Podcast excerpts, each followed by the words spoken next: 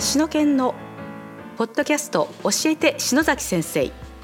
ポッドキャスト教えて篠崎先生は日本語教育についてのお悩みや授業のヒント文法に関する質問や発音矯正のやり方などを日本語教師歴20年の篠崎大師がお伝えする番組です。知的に輝く人生ををコンセプトに日本語教育を楽しむノウハウを提供する株式会社シノケンがお届けします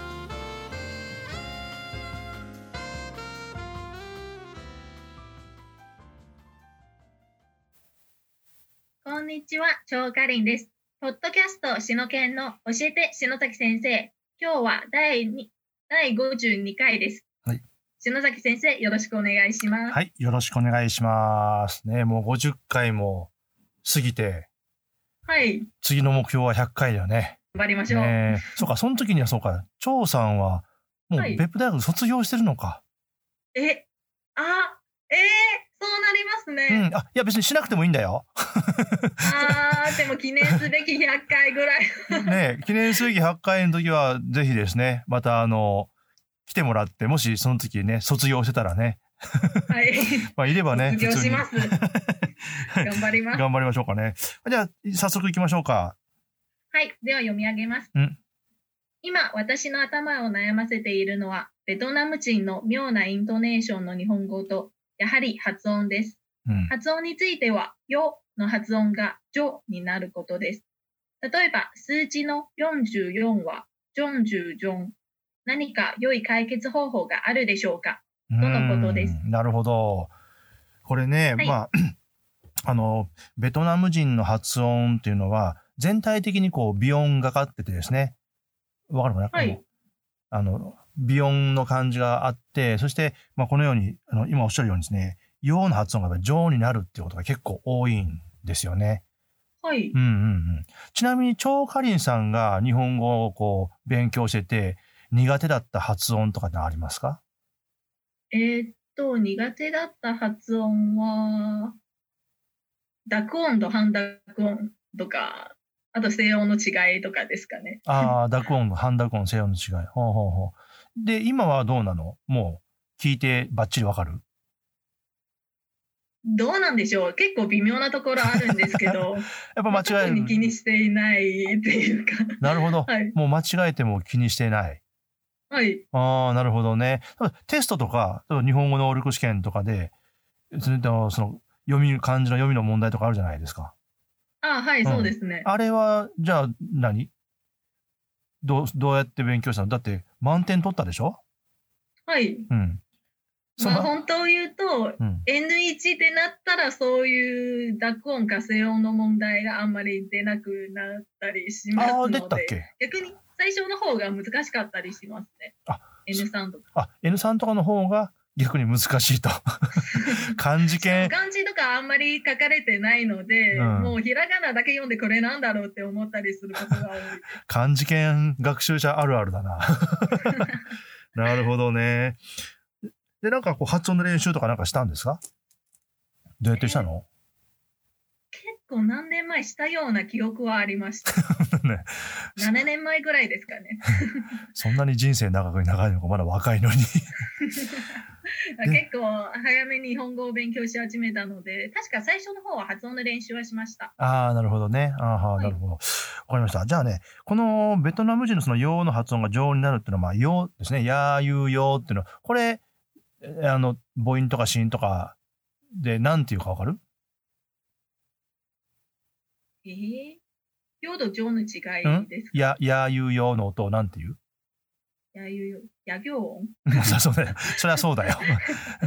あの、これ、半濁音、あ半濁音じゃないや、あの、半母音。半母音っていうんですね。あこれき、まあ、聞けばわかりますよね。うん。はいはい。で、なんで半母音っていうかわかる？えっと、ちょっと母音と子音の間にあるそうね。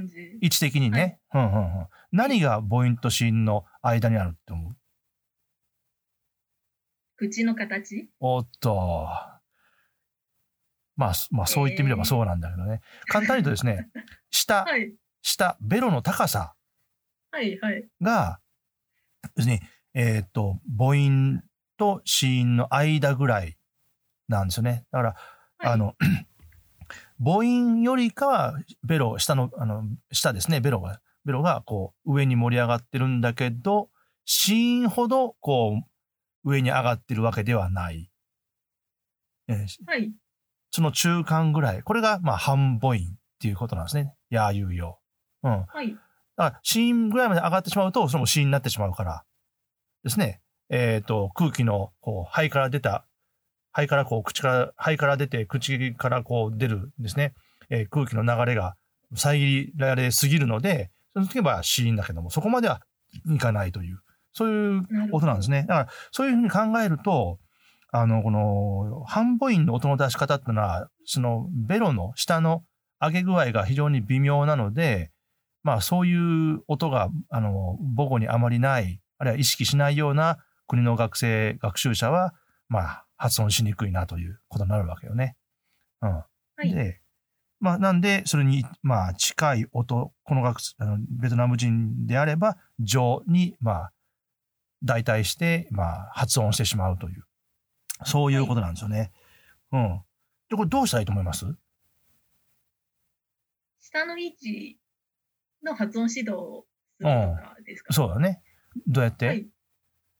えーっと、例えば、野行音の場合は、これ個人的な感想なんですけど、うんいとあの間にあるような感じで、先にいを発音して、うんあを発音したらやになるんですけど、ゆとよも、いとうとか、いとおとかの組み合わせで発音したりするような感じです。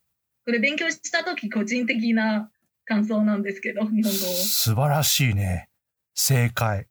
大正解、それ。え、ありがとうございます。ねえ、もう番組できるね。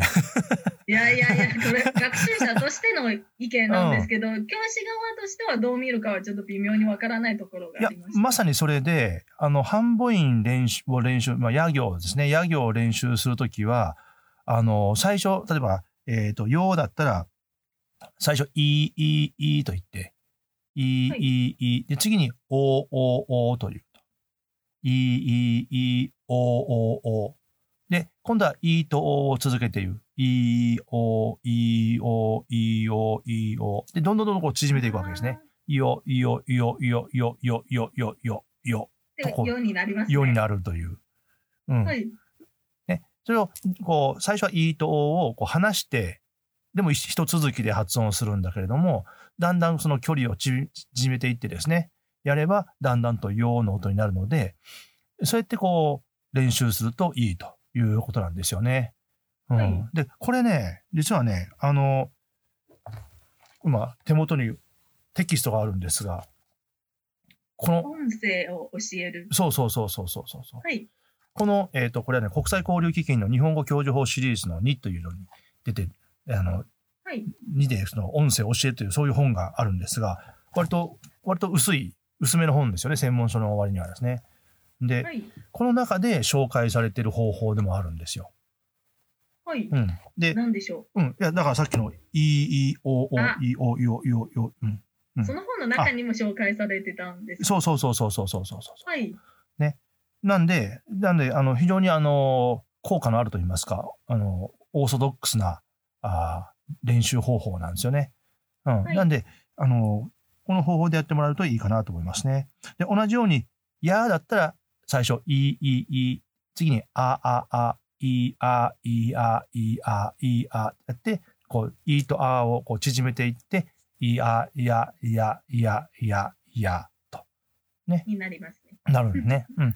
はい。同じように、えっ、と、や、ゆ、ゆうか。ゆうは、い、う、い、う、い、う、い、う、い、う、ゆ、ゆ、ゆ、ゆ、ゆ、ゆ、というふうに練習すると、まあ、できるということなんですね。うん。だからこういうふうにじゃあ同じやり方は和行音とかにも使えたりしますかね？和は同、じ半母音だったら。いや、和行は今のとはまた違うはい。仕方なんですよね。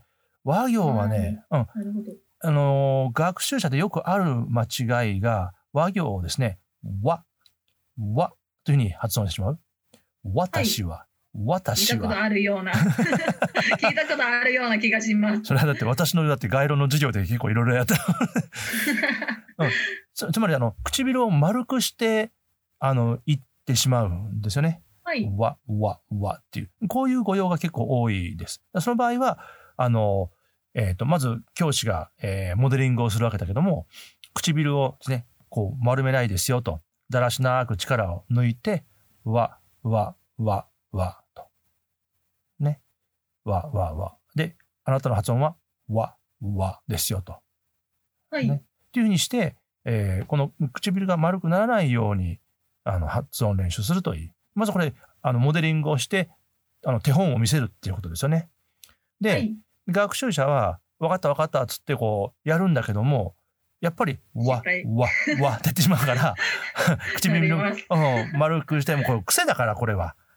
あの発音ってもう口の周りのこの筋肉の動きのこの癖なので頭識して修正しないと。そうそう、頭で分かったと思っても、口はまた違う動きをするので、そういう場合どうするかって言ったら、あの、はい一回まず、唇をこう、力入れないで、だらしなく普通にしとくと。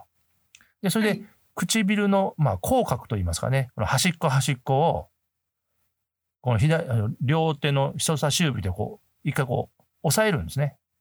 手の力を借りますね。そうそうそうそうそうそう。それで、で、えーで、この人差し指が今、この唇の口角に今つけてるんですけども、で、これを、で、人差し指が動かないようにして、わ、わ、わと練習する。はい。うん。やってみて。うわ。あ、話しすぎだ。今、ほっぺたに来て、ほっぺたに 人差し指やっても、ただ可愛いだけじゃないですか。違う違う違う。口角につけるのよ。えこここ、口角に。なんかやってみたら、今までどう発音したか逆に忘れちゃいました。うん。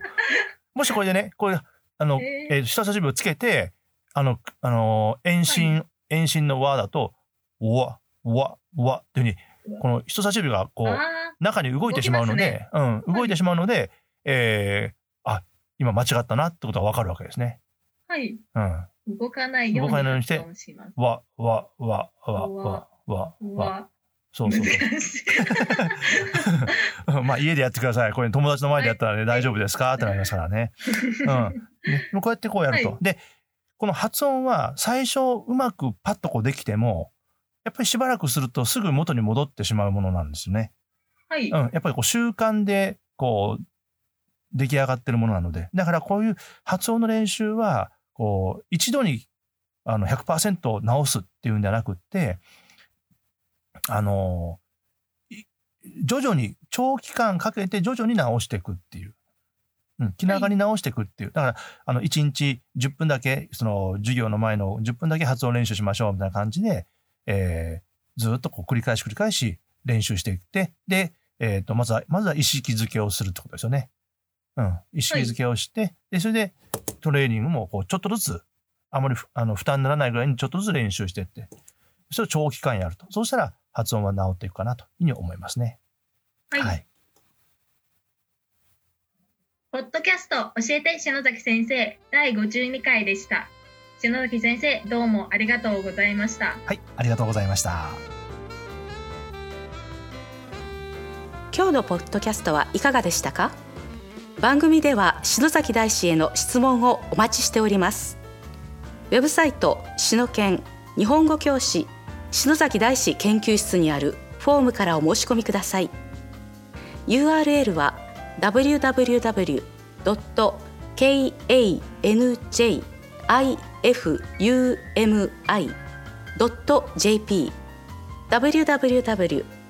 漢字ふみ .jp ですこの番組は提供株式会社篠研プロデュース篠崎大師番組協力コロランテナレーション太田由紀子によりお送りいたしました。